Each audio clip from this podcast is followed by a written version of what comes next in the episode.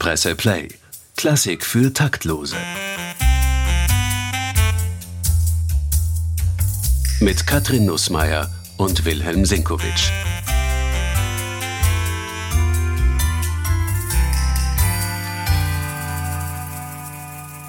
Hallo lieber Willi, du schaust heute gar nicht so ernst rein und das, obwohl wir über etwas äußerst Ernstes heute Und reden. das, obwohl ich doch der Musikkritiker für klassische Ja. Musik bin, für die Und sogenannte klassische Musik. Für die sogenannte E-Musik, Genau. die ernste Musik. Ja. Also heute reden wir über das Ernsteste, das es in der Kultur gibt, die E-Musik. Ja. Nein, aber warum ist das eigentlich so? Also Ja, why so serious? Eben, da- darum fängt man ja auch gleich zu lachen an, wenn man darüber redet. Natürlich ist das ein völliger Humbug. Ich sage immer, Mozart wäre nie auf die Idee gekommen, dass er keine Unterhaltungsmusik schreibt. Und wir haben aber schon diese Trennung, da ist die ernste Musik und die unterhaltende Musik. Ja? Und es lacht da im Konzertsaal keiner. Selbst wenn der Haydn einen wirklich tollen Witz macht. Ja, ja, vielleicht das- versteht ja noch keiner. Ja, den versteht dann keiner mehr. Ja, weil man sitzt drinnen und man muss jetzt ganz stillhalten. Ja, kein Mensch hat stillgehalten in der Zeit der Klassik bei einer Aufführung. Gut, aber das verstehe ich, weil damals war das halt die zeitgenössische Musik. Genau. Das war ja vergleichbar mit dem, was halt heute, weiß nicht, Ed Sheeran macht. Ja, sicher. Ne, es Also von daher ist klar, dass das im Nachhinein zur ernsten Musik Genau. erklärt worden ist. Aber es ist ja trotzdem irgendwie so, diese Trennung, die gibt es einfach. In vielen Bereichen begegnen wir der. Mhm. Also bei Konzertveranstaltern, bei ähm, also überall, wo sozusagen Musik in Kategorien geteilt wird, Ja. gibt es diese Unterscheidung. Angeblich nur im deutschsprachigen Raum. Ich weiß da nicht, wie du dich, Naja. ob du dich da auskennst, Ach, wie das, das ist international ist. Das Aber ist es gibt überall. eben die Ja. E-Musik, die ernste Musik Mhm. und die U-Musik, die Ja, Unterhaltungsmusik. es gibt die eine Musik, für die geht man, zieht man sich schön an und Genau. geht in den Konzertsaal und sitzt dort 45 Minuten still bis zur Pause. Und bei der anderen Musik trinkt man Bier aus Mehrwegbechern Genau. und Ja. tanzt dabei. Genau, ja, das ist der Unterschied und das ist, und das ist die E-Musik. Nicht? Das ist die U-Musik, bei der man tanzt. Das ist dann bei dir, genau, das ist die U-Musik, ja. Und äh, das andere ist die E-Musik. Und äh, das ist natürlich eine Trennung, die so wirklich erst im 19. Jahrhundert wirklich begonnen hat. ja. Das, da kann man ja, wir haben in einer der äh, jüngsten Folgen einmal über die Gebräuche in den Opernhäusern gesprochen, namentlich in Italien. Die Leute sind nicht ruhig und still dort gesessen, so wie im Shakespeare'schen Theater. Da, da ist es zugegangen, ja. Und äh, da hat das Publikum auch manchmal eingegriffen in die Handlung unter Umständen. Das war in der Oper natürlich nicht so, ja. Aber ich meine, das eine, es hat einen Volksfestcharakter. Italien und die Oper, das hatte immer auch etwas von einem Volksfest. Und in Deutschland ist natürlich alles immer viel ernster gewesen. Und Wagner hat schon damit begonnen, das Licht abzudrehen in seinem Festspielhaus, damit sich alle auf seine heiligen Werke konzentrieren. Und da musste man dann ganz still sein und durfte Also- zwischendurch keine Bemerkung machen. Und so entstand sozusagen die Wagner ernste war schuld. es, äh, Wagner ist sowieso an allem an allem schuld, äh, aber äh, das ist die ernste Musik und da, da darf man sich nicht, nicht mucksen. Nicht? Und auf der anderen Seite, von Mozart wissen wir noch, dass während der Aufführung hinein applaudiert worden ist. Dass die Leute Bravo gerufen haben, wenn eine Melodie besonders schön war. Dass zwischendurch einmal vielleicht was wiederholt worden ist, weil es gerade gut angekommen ist. Also das, was wir heute maximal aus Popkonzerten kennen. Nicht? Und äh, dieser Unterschied, natürlich ist es mittlerweile auch so, dass Leute, die in ein Popkonzert gehen, würden schön schauen, wenn man ihnen da eine Mozart-Symphonie vorsetzte. Das werden die nicht wollen. Also es ist natürlich dann schon mittlerweile ein Graben, äh, der das Anspruchsvolle, denn natürlich muss man, ist die Unterhaltung bei Mozart etwas anderes als die Unterhaltung äh, bei einem Popkonzert. Und äh, das ist auf einem Niveau, das natürlich ein gewisses geistiges äh, Mitschwingen erfordert, dass man den Witz, so wie du zuerst gesagt hast, vielleicht verstehen die den Witz gar nicht, den der Haydn macht. Stimmt. Ja? Weil Also- sie nicht schlau genug sind für die sie- künstlerisch wertvolle Musik. Nein, eben nicht, sondern weil sie einfach verlernt haben, spontan zu reagieren. Auch mit Musik so mitzugehen, dass sie merken, wenn da jetzt ein Bruch ist, wenn da plötzlich was passiert, wo man sagen muss, das ist eigentlich ein guter Witz. Nicht? Äh, Und auch ein Publikum, äh, das sogenannte erfahrene philharmonische Konzertpublikum, die lachen natürlich auch nicht mehr, wenn ein guter Witz gemacht wird musikalisch, weil sie haben ja gelernt, sie müssen da still sitzen und das über sich ergehen lassen und vor allem hören sie immer dieselbe Musik, immer wieder, wissen schon, wie es weitergeht und dösen da vor sich hin und das wachen ja höchstens auf sozusagen äh, aus ihrem Halbdämmer, wenn einmal etwas falsch ist. Das Ja. merken sie dann, weil das ist anders als vor drei Wochen. Also man könnte schon sagen, dass die ernste Musik, wenn wir sie, wenn wir sie jetzt so nennen wollen, also die klassische Musik, ein Eliteprodukt ist, das mhm. konsumiert wird von einer Elite, die auch daran interessiert ist, dass das Elite bleibt. So kann man es sagen. Das ist das eine. Das ist die Frage des Repräsentationsbedürfnisses des Publikums. Ja. Auf der anderen Seite, natürlich war diese Musik, die wir heute als die E-Musik bezeichnen, war natürlich immer eine Sache für die Elite. Weil es ist natürlich die Verkäuferin vom Nauschmarkt, ist nicht in die Mailgrube gegangen, um eine Akademie des Herrn Mozart zu hören. Das waren natürlich die Adeligen und das äh, große Bürgertum, ja. die das finanziert haben. Also es war natürlich schon immer daher eher anspruchsvolle Unterhaltung und daher auch immer der geistige Anspruch dazugenommen. Ja. Aber ist es wirklich anspruchsvoller? Ja, es ist anspruchsvoller, weil die Strukturen größer sind und weil natürlich eben auch, wenn Haydn einen Witz macht, dann ist das innerhalb einer Struktur, wo etwas erwartet wird, eine Erwartung äh, kreiert wird, die dann nicht erfüllt wird. Jetzt nicht? hören wir uns doch mal so einen Heidenwitz an.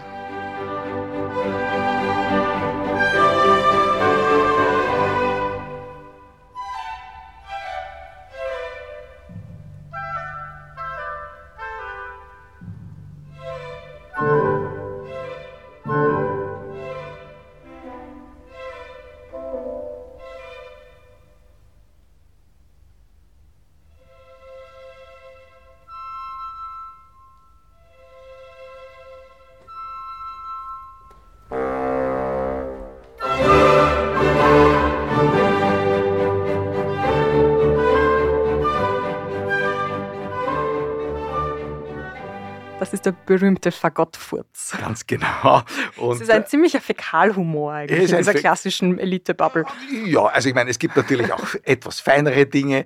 Das geht dann eben so weit, dass wenn dann in Opern bestimmte Zeichen gesetzt werden, das Publikum das natürlich verstanden hat und auch sehr feine Nuancen gehört hat. Zum Beispiel, wir können einen Ausschnitt hören aus einem Quartett aus Don Giovanni. Die Situation ist folgende. Don Giovanni und die Donna Elvira. Donna Elvira ist die, die immer hinter ihm her ist und eigentlich aufdecken will, dass er ein Schurke ist. Und auf der anderen Seite äh, in diesem Quartett stehen Donna Anna und Don Ottavio die sich überhaupt nicht auskennen, was da los ist. Und der Don Giovanni tut die immer, immer beruhigen und sagt, die Frau, die ist ein bisschen verrückt, der, da dürft's nicht zuhören. Und die Elvira merkt das und wir merken es, dass sie immer erregter wird, weil sie merkt, dass die schauen sie ein bisschen schief an und er tut sie verleumden und sie setzt eigentlich immer früher ein und wird immer erregter und die Koloraturen werden immer verrückter. So kriegen Koloraturen die eigentlich nur Verzierung sind bei vielen Komponisten, hier einen wirklich dramaturgischen Sinn. Wenn man diese Musik hört, wie man heute gemeinhin in die Oper geht, sich schön anzieht, sich hinsetzt, ruhig sitzen bleibt, man wird gar nicht viel bemerken. Wenn man bewusst aufpasst auf das, was ich jetzt gesagt habe, dann kann man sich in die Situation eines aufgeklärten, neugierigen, intellektuellen Publikums der damaligen Zeit versetzen, die natürlich diese feinen Dinge, die ich jetzt wortreich erklärt habe, sofort mitgekriegt haben. Und das ist die Genialität eines Dramatikers und das kann ich natürlich mit einem simplen Popsong nicht erreichen, weil ich auch die Aufmerksamkeit von Takt zu Takt des Publikums gar nicht erwarten kann. Das wollen die auch nicht, dafür ist es auch nicht gemacht.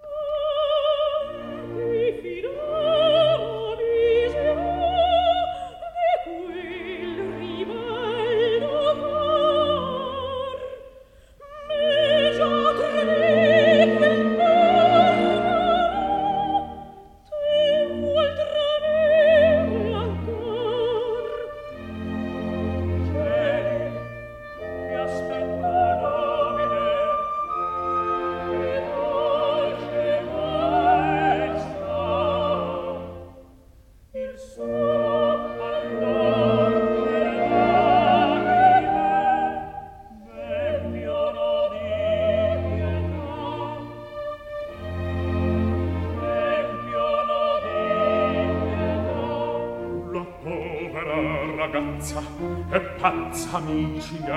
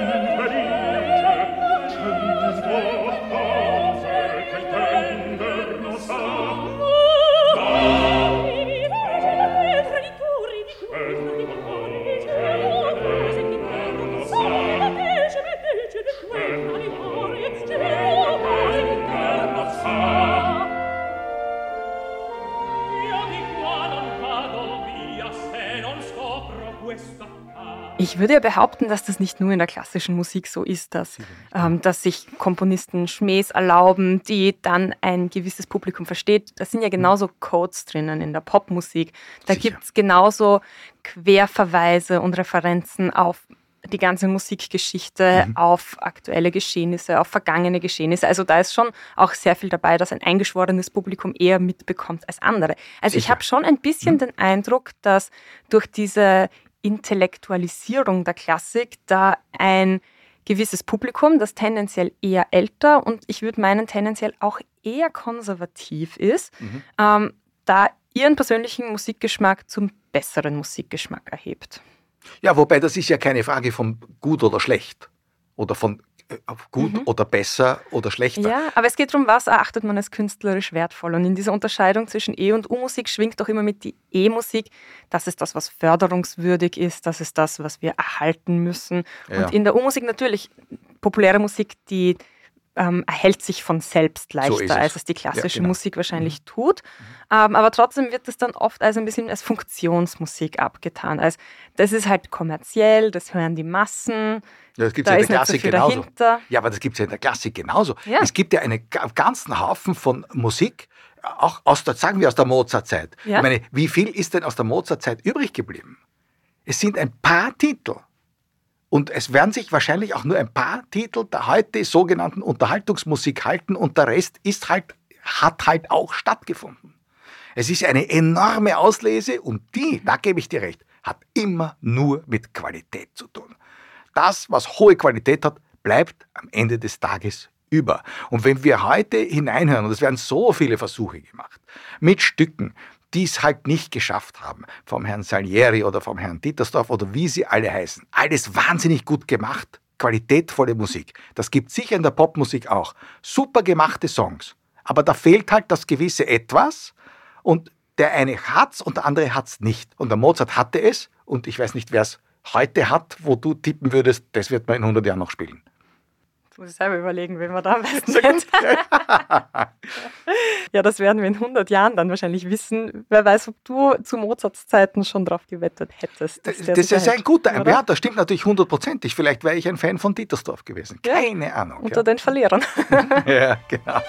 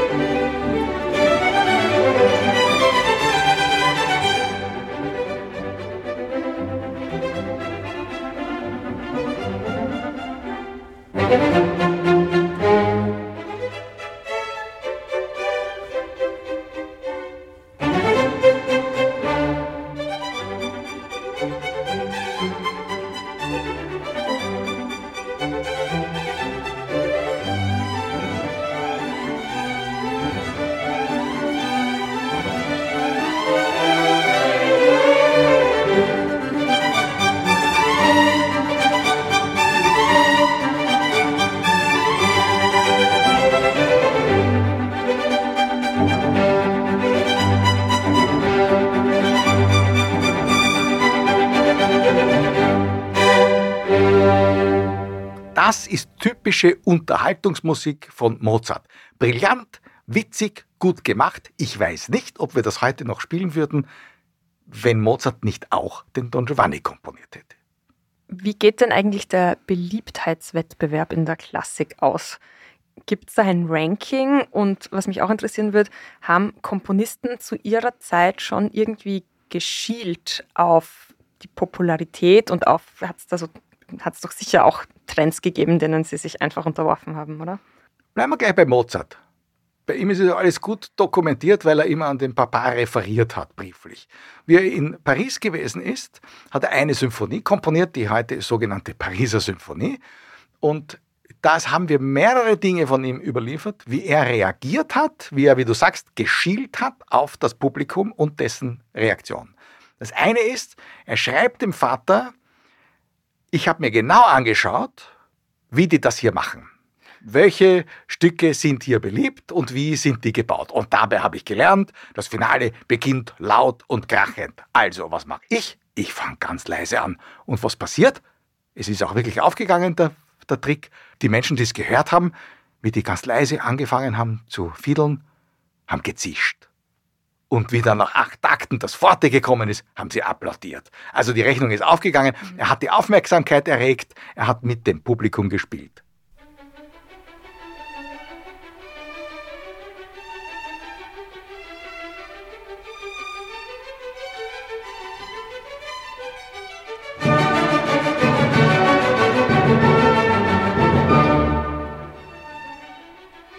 Hat er sich da dem Massengeschmack unterworfen? Naja, ja, wenn man so will. Einen ne? Kniff angewendet. Er hat einen Kniff angewendet, er hat mit dem Publikum gespielt. Und das geht noch weiter. Er hat in dieser Pariser Symphonie sogar den langsamen Satz ausgetauscht, weil der bei der Uraufführung nicht gut angekommen ist.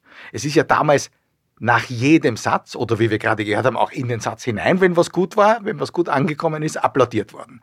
Und der Mittelsatz ist nicht so gut aufgenommen worden. Daraufhin hat er für die nächste Aufführung durch einen neuen Satz ersetzt und der hat eher den Geschmack des Publikums getroffen. Interessanterweise können wir heute nicht sagen, welcher der erste und welcher der zweite gewesen ist. Mhm. Also wir sind musikwissenschaftlich nicht so bewandert, dass wir sagen könnten, das ist klar, das ist beim Pariser Publikum besser angekommen als das andere. Ich meine, warum sollen es wir können, wenn es Mozart beim ersten Mal schon nicht gekonnt hat? Reden wir vielleicht drüber, wie dieser E-Musik-Begriff und diese Unterscheidung zwischen EU-Musik und E-Musik entstanden ist. Richard Wagner ist schuld, haben wir schon mal kurz postuliert. Er ist sowieso an allem schuld, haben wir ja gesagt. Ja. Nein, es ist auch so. Wir müssen denken, dass die Zeit, von der wir jetzt gerade geredet haben, Mozart, es gab noch gar keine Konzertsäle in dem Sinn. Das wurde in irgendwelchen Hallen, in irgendwelchen Sälen, mhm. vielleicht auch Ballsälen, wurde halt Musik gemacht. Das Bürgertum, das aufstrebende Bürgertum hat die damals dann schon sogenannte klassische Musik zu seiner Sache gemacht und hat dafür Konzertsäle gebaut. Denken wir an den Musikverein, der ist in den 70er Jahren des 19. Jahrhunderts errichtet worden. Denken wir an das Wiener Konzerthaus, 1913 erst eröffnet. Die beiden großen Säle in Wien. Das ist ein Phänomen des späten 19. und frühen 20. Jahrhunderts. Davor gab es auch nichts anderes Vergleichbares? Nicht in der Größe? Nicht in dieser Größe mhm. und nicht dafür gedacht, dass hier wirklich Konzerte stattfinden. Mhm. So, und die Konzerte, die da stattgefunden haben, die waren schon fein säuberlich getrennt, dass man gesagt hat, hier präsentiert Herr Johannes Brahms seine neue Symphonie. Und dann, ein bisschen später, zwei Tage später, gab es ein Nachmittagskonzert, wo die Parkettsitze wie heute nur mehr für den Philharmonikerball im Musikverein ausgeräumt worden sind. Dann wurden Tischchen aufgestellt, dann wurde Wein serviert und Bier und kleine Häppchen und die Kapelle von Johann Strauss oder von Josef Strauss hat im Musikverein aufgespielt. Das war die Zeit, wo ganz klar getrennt war, das ist die Unterhaltungsmusik, das andere ist die ernste Musik. Nicht? Und mhm. das hat sich dann immer mehr zugespitzt. Zu Brahms Zeiten ist auch bei diesen ernsten Konzerten noch nach jedem Symphoniesatz applaudiert worden und wenn nicht applaudiert worden ist, war der Komponist sehr traurig. Heute, na trau dich bei, einer, bei einem philharmonischen Konzert nach dem zweiten Satz einer Beethoven-Symphonie, weil es schön war, zu applaudieren. Ich kann mich noch erinnern, Erich Leinsdorf, der große Wiener Dirigent, ist einmal in Wien gewesen und da hat irgendwer hinein applaudiert und das Publikum hat gezischt. Daraufhin hat sich der Leinsdorf umgedreht und hat gesagt, freuen Sie sich doch, wenn es den Leuten gefällt, lassen Sie sie applaudieren. Daraufhin hat er nach der Pause natürlich, das war eher Brahms-Symphonie, glaube ich, nach jedem Satz Applaus gekriegt. Darüber, was man sich im Konzertsaal trauen sollte und was lieber nicht, haben wir eine mhm. eigene Folge schon mal gemacht. Also an dieser Stelle auch der Hinweis darauf. Aber hat denn nie davor so die Fälle gegeben, dass einfach ein Orchester auf der Trabrennbahn oder beim Volksfest ähm, aufspielt und auch ein gewisses Massenpublikum erreicht? Doch, doch, das hat es natürlich immer gegeben. Es hat dann Johann Strauss, wie er auf Tournee gegangen ist in Amerika, äh, tausend Musiker befehligt bei einer großen Freiluftaktion. Das gab's, das gibt es immer noch. Denken wir ans Schönbrunn-Konzert Ja, der Wiener Philharmoniker. Denken wir an die Konzerte, die die Berliner Philharmoniker in der Waldbühne machen. Da sind, glaube ich, zigtausend Leute dabei. Und da versucht man halt einfach dann diese Mixtur. Da spielt man ein bisschen Mozart und ein bisschen Brahms, aber auch ein bisschen Gershwin und diese Trennlinien ein bisschen wieder zu verwässern. Und es kann ja auch sein, dass da irgendjemand draufkommt äh, und sagt, naja, eigentlich ist das auch ganz gute Musik. Nicht? Ja. Siehst du das kritisch, wenn da eine, kein, also eine sortenunreine Wahl Nein, überhaupt nicht. Nein, also ganz im Gegenteil. Natürlich gibt es Musik, die Musik, die zur Hochzeit dieser Trennung komponiert worden ist. Also das haben wir jetzt, mein Lieblingsbeispiel, die achte Symphonie von Bruckner, dauert 90 Minuten in vier Sätzen. Also die wird man jetzt nicht filetieren. Das wird nicht viel bringen. Genauso wie man nicht, also kaum Ausschnitte aus, aus einer Wagner-Musikdrama jetzt im Konzert präsentiert, obwohl das immer wieder gemacht wird. Das geht schon. Man kann den Walkürenritt und die Ouvertüre zum Tannhäuser kann man auch einzeln spielen. Wird auch gemacht. Bei Verdi und den Italienern ist es schon viel leichter, dass man ein Medley macht und die großen dramatischen Szenen. Und wenn man dann äh, die Elina Garancia dort stehen hat, so wie beim Sommernachtskonzert unlängst französische Arien, dann kann man auch einzelne Ausschnitte. Und da verschwimmt es ja dann wirklich.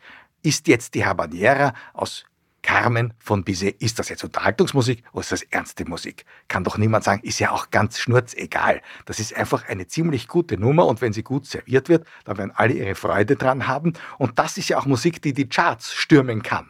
Also wenn eine Mezzosopranistin wie die Garancia eine solche CD aufnimmt, dann kaufen diese CD ja nicht nur prononcierte Operngeher.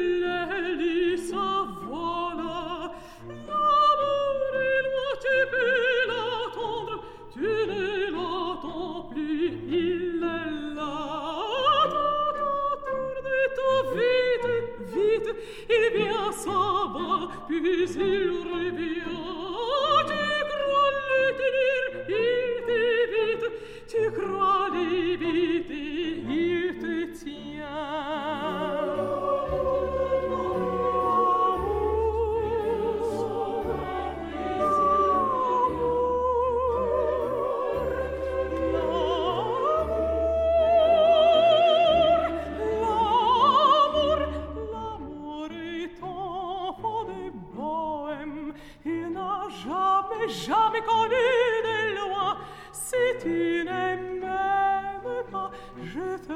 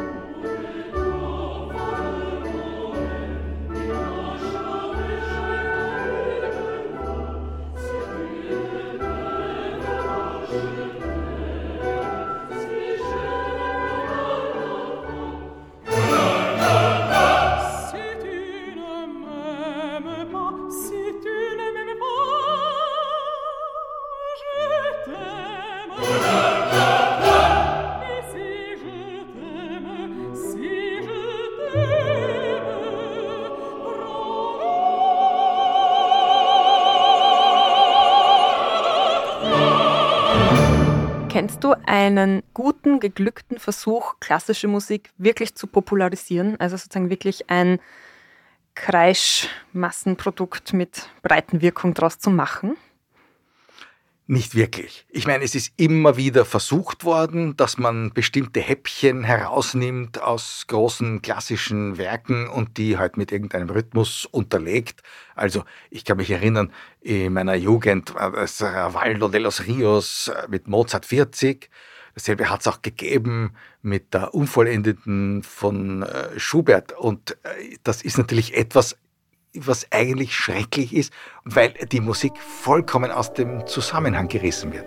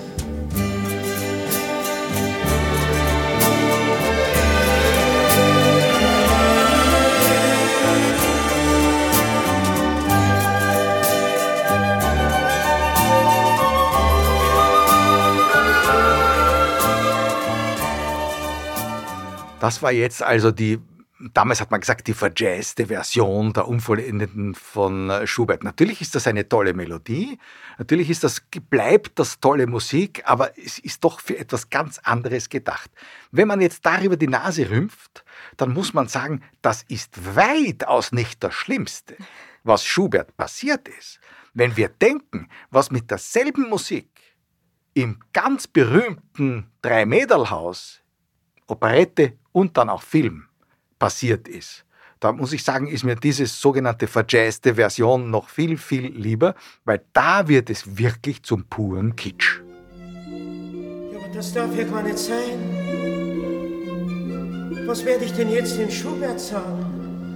Du brauchst mir gar nichts zu sagen, Schubert. Ich mache dir keinen Vorwurf. Du kannst ja nichts dafür. Schau, Franzl, ich weiß ja selber nicht, wie das alles gekommen ist. Ich kann wirklich nichts dafür.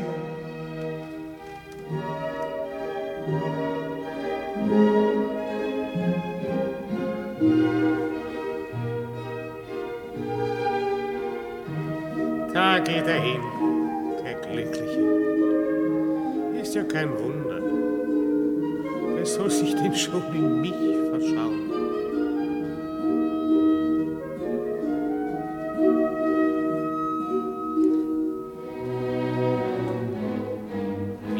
Denn nur einen Augenblick daran glauben können?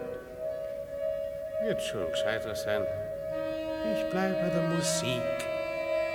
Vielleicht habe ich dann mehr Glück.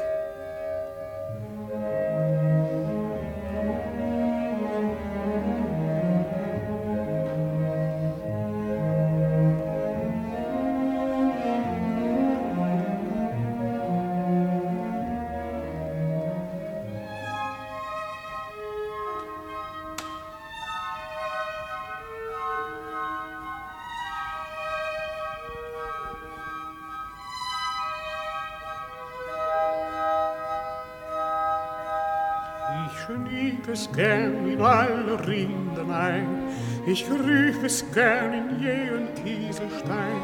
Ich möchte sehen auf jedes frische Beet, mit Krebsen Samen, der es schnell verrät.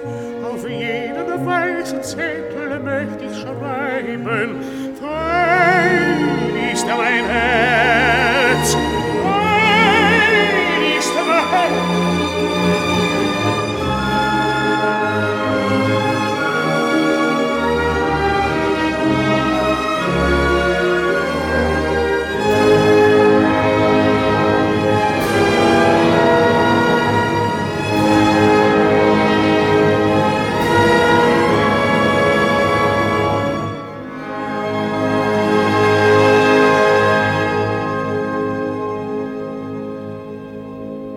dem Moment, wo dem Schubert eins von den drei Mädeln ausgespannt wird und er entscheidet sich halt für die Musik, ist eine unglaubliche Melange aus schöner Müllerin und Unvollendeter. Also ein Remix von Schubert. Ein Remix von Schubert und artet natürlich in purem Kitsch aus. ich kann mir jetzt aber auch schwer vorstellen, dass dazu jetzt die Massen voll abgehen. Ja, äh, heutzutage wäre unmöglich, ja. nicht? Aber man muss sagen, in der ersten Hälfte des 20. Jahrhunderts, über Jahrzehnte, war Schubert für, sagen wir, weite Teile des sogenannten Bildungsbürgertums, war das Dreimädelhaus. Also die haben das ja auch für bare Münze genommen, nicht? Das war ein ganz berühmter Film und das war die Operette, ist rauf und runter gespielt worden. Heinrich Berthet hat einfach Fragmente aus Schubert-Stücken herausgenommen und haltlos arrangiert. Das war übrigens, der, der war nicht der Einzige. Also ich meine, der Schubert-Kitsch begann schon bald nach dem Tod von Schubert 1828. Also zum Beispiel ganz berühmte Dinge. Jeder kennt den Lindenbaum. Und alle glauben, das ist so ein schönes Schubert-Lied und das ist halt einfach total idyllisch. Das Original des Lindenbaums hat eine dritte Strophe, wo man schon merkt, die ganze Geschichte geht letal aus. Das ist eine Katastrophe in Wirklichkeit. Die hat man halt einfach die dritte Strophe weggestrichen und hat für Männerchor arrangiert und alle haben den Lindenbaum gesungen und der Schubert war ein klasser Bursch sozusagen auf Wienerisch gesagt. Nicht? Also da, da war man absolut haltlos und es ist erst ein Phänomen, sagen wir doch erst der zweiten Hälfte des 20. Jahrhunderts, dass man gesehen hat, was dieser Schubert wirklich gewesen ist und dass der einer der großen musikalischen Psychologen gewesen ist und man hat ja eigentlich nur einen Bruchteil seines Schaffens überhaupt gekannt. Hören wir mal kurz diesen Lindenbaum an, ob ich den auch kenne.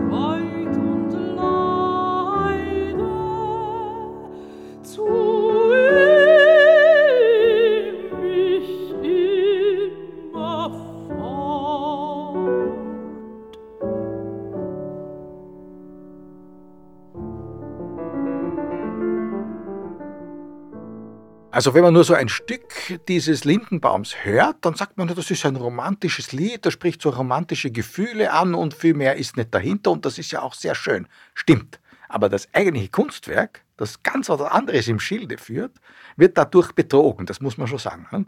Und die ganzen Versuche, weil du zuerst gefragt hast, die Popularisierung der sogenannten ernsten Musik, was da betrieben wird, das sind natürlich, die nehmen sich die besten Stücke heraus, die Filetstückeln, und die werden dann artig angerichtet.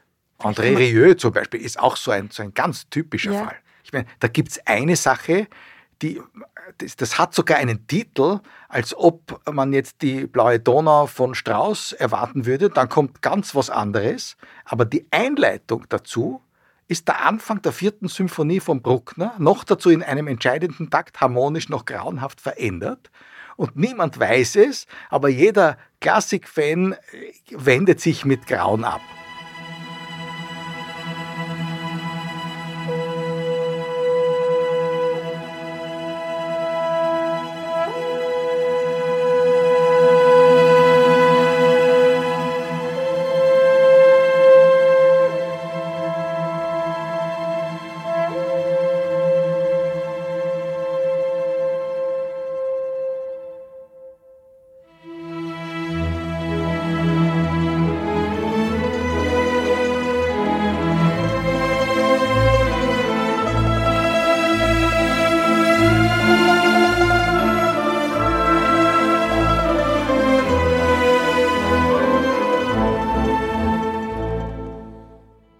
So klingt es also bei André Rieu, jetzt der originale Bruckner.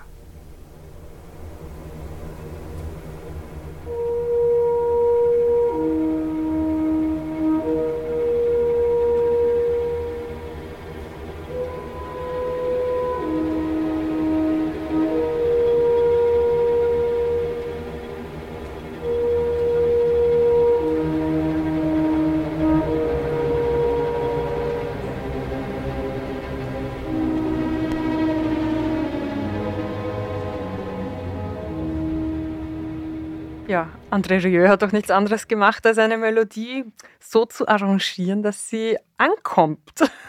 Ja, das ist schrecklich, ja, genau. Und das wird gemacht. Ich meine, das ist ein Fetzel, ein kleines Fetzel Ja, von einer 80 Aber warum ist das schrecklich? Nein, es ist, es ist nur insofern schrecklich. Ich meine, wenn das wem gefällt und es kommt dieser Walzer dann hinten dran, wunderbar. Es ist ja nichts dagegen zu sagen. Aber man soll nur nicht so tun, als ob man damit zum Beispiel einen Bruckner popularisieren könnte. Das ist völlig absurd, das zu denken, weil es wird ja nicht einmal dazu gesagt, dass das ein Bruckner-Zitat ist. Mhm, Aber glaubst du nicht, dass die absoluten André Rieu-Fans dann nachrecherchieren, was hat er da gemacht und vielleicht dann sogar alles hören von dem, wo er sich bedient hat?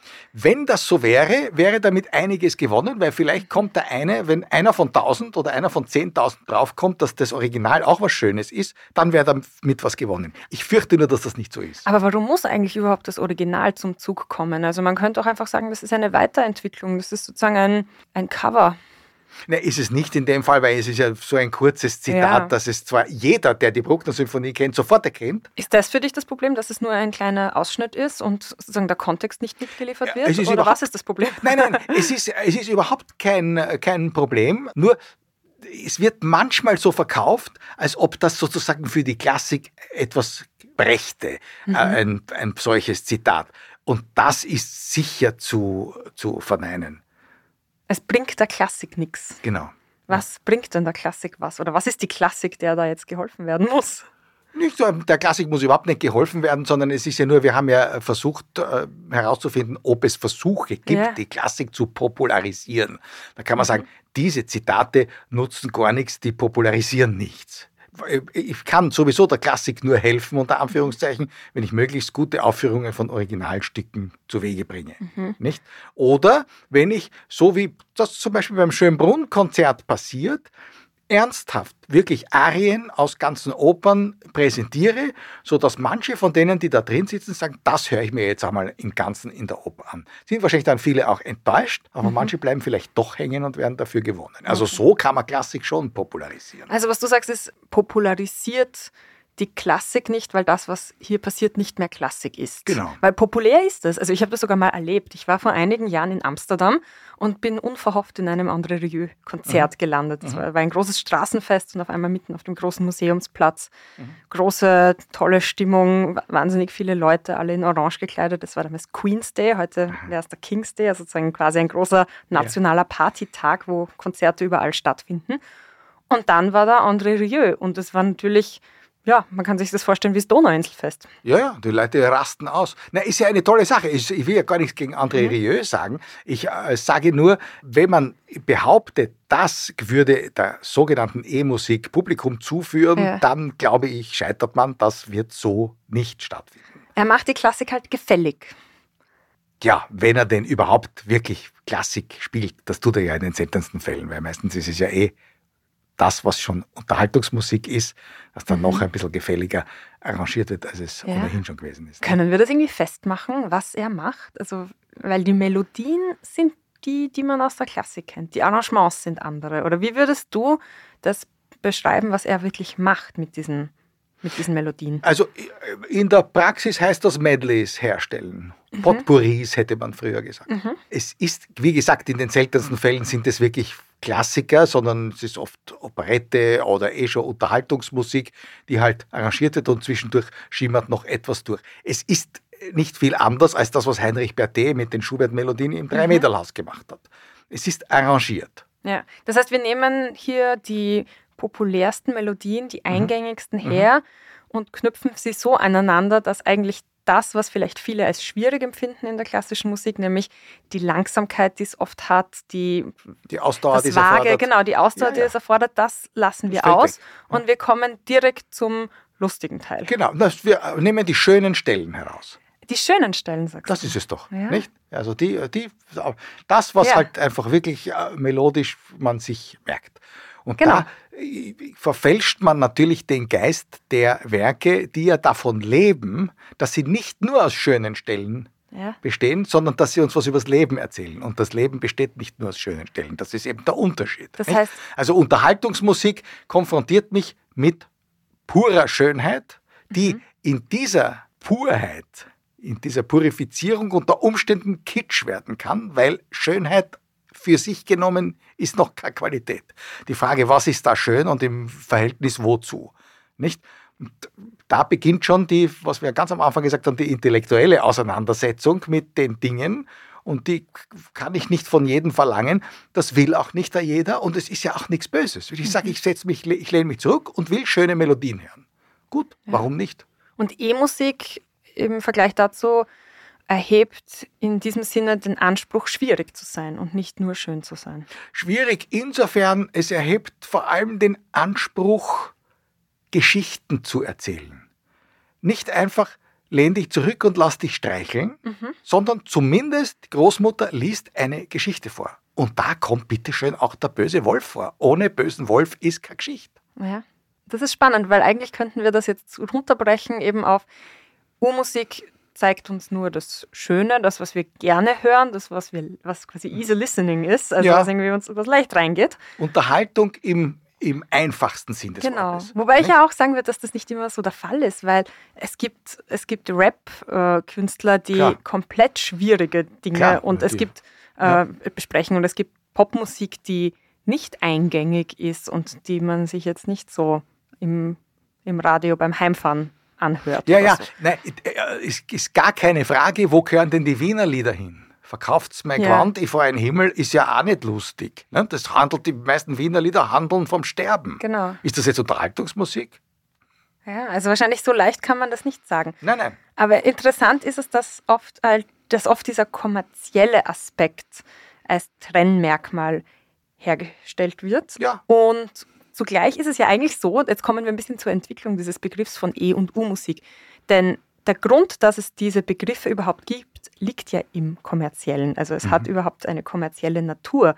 Die Verwertungsgesellschaften in Deutschland haben so Anfang des 20. Jahrhunderts ähm, diese Unterscheidung gemacht. Also das, so ist es überliefert, dass So E sind sie ja U überhaupt gegründet worden. E nicht? und U ist aus dieser Zeit entstanden, genau.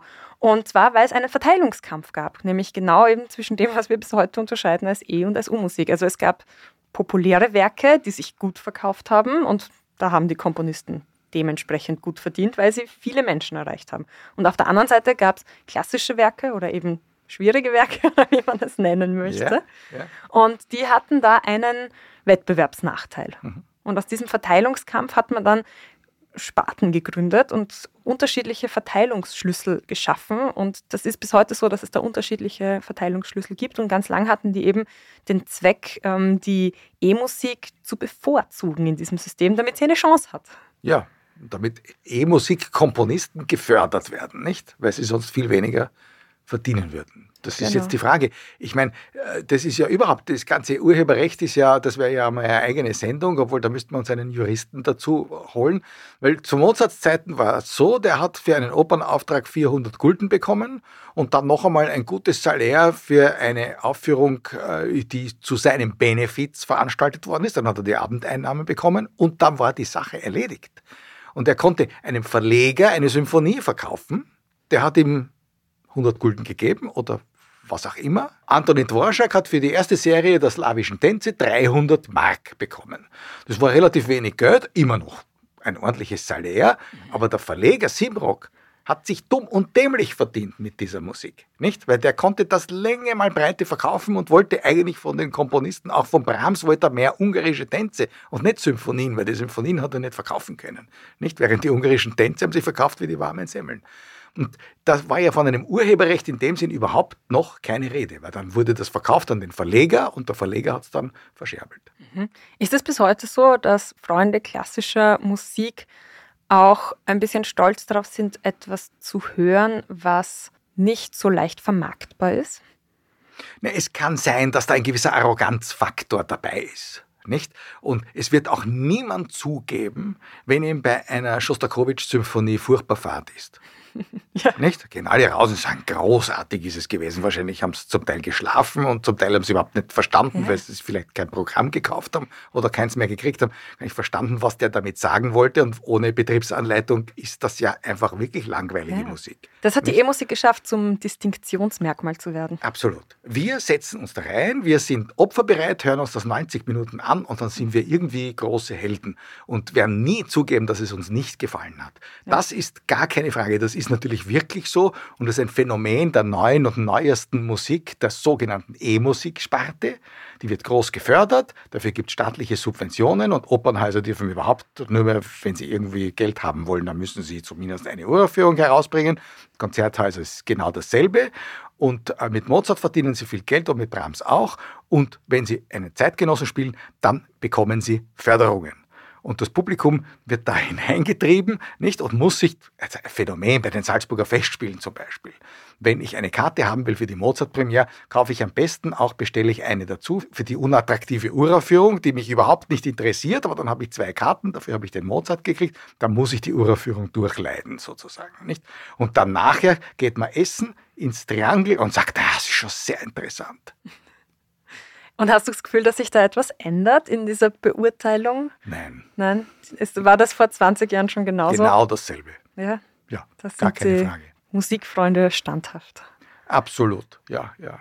Einmal feucht drüber wischen bei solchen Dingen, ja. Also es gibt so das Abschaltesyndrom, das gibt es, glaube ich, sehr wohl. Es gibt auch sehr viele Menschen, das muss man auch sagen, die haben ein philharmonisches Abonnement und finden Bruckner urlangweilig und freuen sich, wenn einmal endlich wieder Beethoven drankommt. Mhm. Also ich meine, das soll man sich jetzt keinen Illusionen hingeben. Das Lustige ist, dass es ja in der sogenannten U-Musik, die ja viel komplexer ist als dieser Begriff scheinen lässt, genauso ja die Unterscheidung gibt zwischen dem, was nur gefällig und Massengeschmack ist und dem, mit dem man sich ein bisschen erhebt über andere. Eben. Also Eben. man sagt nicht mit demselben Stolz, dass man Taylor Swift hört, wie man vielleicht sagen könnte, dass man koreanischen Underground hört oder so. Ja, ja, genau, das kann ich mir gut vorstellen. Ja, ja, klar. Nein, nein, wie gesagt, das Arroganzpotenzial, aber das ist immer da, das ist nicht nur auf die Klassik bezogen, das ist eben auch wahrscheinlich auf Pop und Rock und ich weiß nicht was ja. bezogen. Das gibt es immer. Was es gibt, gut gemachte und nicht so gut gemachte Kunst. Das ist in der bildenden Kunst genauso und das ist im Theater genauso, nur da lassen sich die Leute wahnsinnig foppen heute. In der Musik ist es viel, viel schwerer. Wenn was wirklich gut ist, dann kommt es letztlich auch an und ja, es ist ja so, ich meine, ich will jetzt niemanden, das hast du vielleicht auch ein bisschen falsch angekommen zuerst. Niemand, der sich in der achten Bruckner langweilt, muss sich jetzt genieren. Eines ist sicher, wenn er überhaupt ins Konzert geht wird er merken, dass das etwas Bedeutendes ist, was hier vor ihm ausgebreitet wird. Und vielleicht auch denkt er sich, beim nächsten Mal weiß ich jetzt schon, was da kommt, weiß ich, was da kommt und irgendwie er kommt langsam rein. Alle, alle, die sich begeistern, auch für die achte Bruckner, haben so angefangen. Also so ist es ja auch wieder nicht. Kein Mensch äh, setzt sich mit 14 in die achte Bruckner und versteht sofort alles, was da passiert. Aber er ist vielleicht fasziniert und denkt sich, da beiße ich mich noch durch. Das interessiert mich. Und das ist die Qualität der Musik. Dass man sagt, das holt dich irgendwie rein, das verfolgt dich und das lässt dich nicht mehr aus, weil es einfach gut ist. Und das spürt man sehr wohl bei großer Kunst. Oder böse gesagt, man hört sie sich schön. Ja, vielleicht hört man sie sich sogar schön. Kann sein. Ja, ja, kann sein. Aber es muss etwas da sein, was uns dort immer wieder hinzieht. Ja. Denn sonst würde es eben nicht immer wieder gemacht werden. Da müssen wir uns schon im Klaren sein. Das, was wir zuerst gesagt haben, natürlich wird die neue Musik Länge mal Breite gefördert, eine Uraufführung nach der anderen. Ja, aber von 100 fliegen 99 Prozent raus, aber das eine Prozent hat das Zeug dazu, auf Dauer vielleicht präsent zu bleiben. Und ich glaube eben, dass es im Pop und Rock genauso ist. Und wie wir gehört haben, zu Mozarts Zeiten war es nicht anders. Genau dasselbe, ganz genau. Und jetzt, wo du mich schon gewarnt hast, dass man bei der achten Bruckner einschläft, wo wacht man denn dann wieder auf? Oder welchen Teil der achten Bruckner höre ich mir denn am besten an, um nicht gleich verschreckt zu werden? Ich kann dir zum Beispiel ein Hintertürl in die achte Bruckner empfehlen. Wenn du da hineinschaust, könnte ich mir vorstellen, dass du dann sagst, naja, das könnte doch interessant sein. Probieren wir es mal aus. Mhm.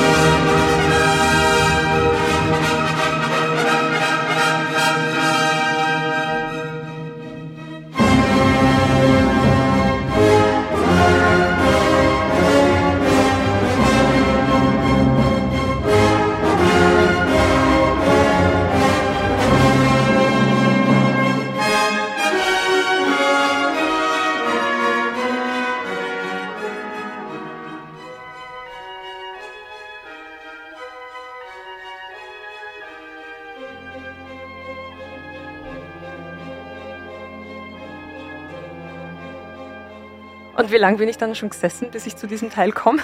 Ja, da bist du schon eine Stunde dort gesessen, allerdings, ja. Also apropos, es ist davor ein sehr langer, langsamer Satz. Da könnte es sein, dass manche eingeschlafen sind und in diesem Moment wachen sie ganz sicher bei diesem Paukensolo wieder auf. Aber ich glaube, das ist doch auch von der Musik her etwas, wo man sagt, aha, da passiert doch schon was ja. Besonderes. Ne? Es ist schon irgendwie, es hat schon eine gewisse Spannung, muss ich zugeben. Ja, und bei Klassik für Taktlose kommen wir schneller dorthin. ja, in diesem Sinne hören wir ganz ernst auf, weil es war eine ernste Folge. ja, genau. Was uns schwerfällt. Danke fürs Dabeisein, danke fürs Zuhören.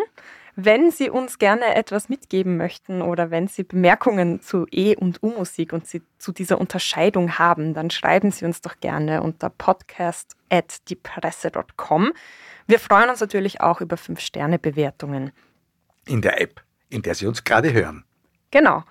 Und dann sagen wir Danke, bis zum nächsten Mal. Auf Wiederhören. Presse Play. Klassik für Taktlose. Mit Katrin Nussmeier und Wilhelm Sinkowitsch.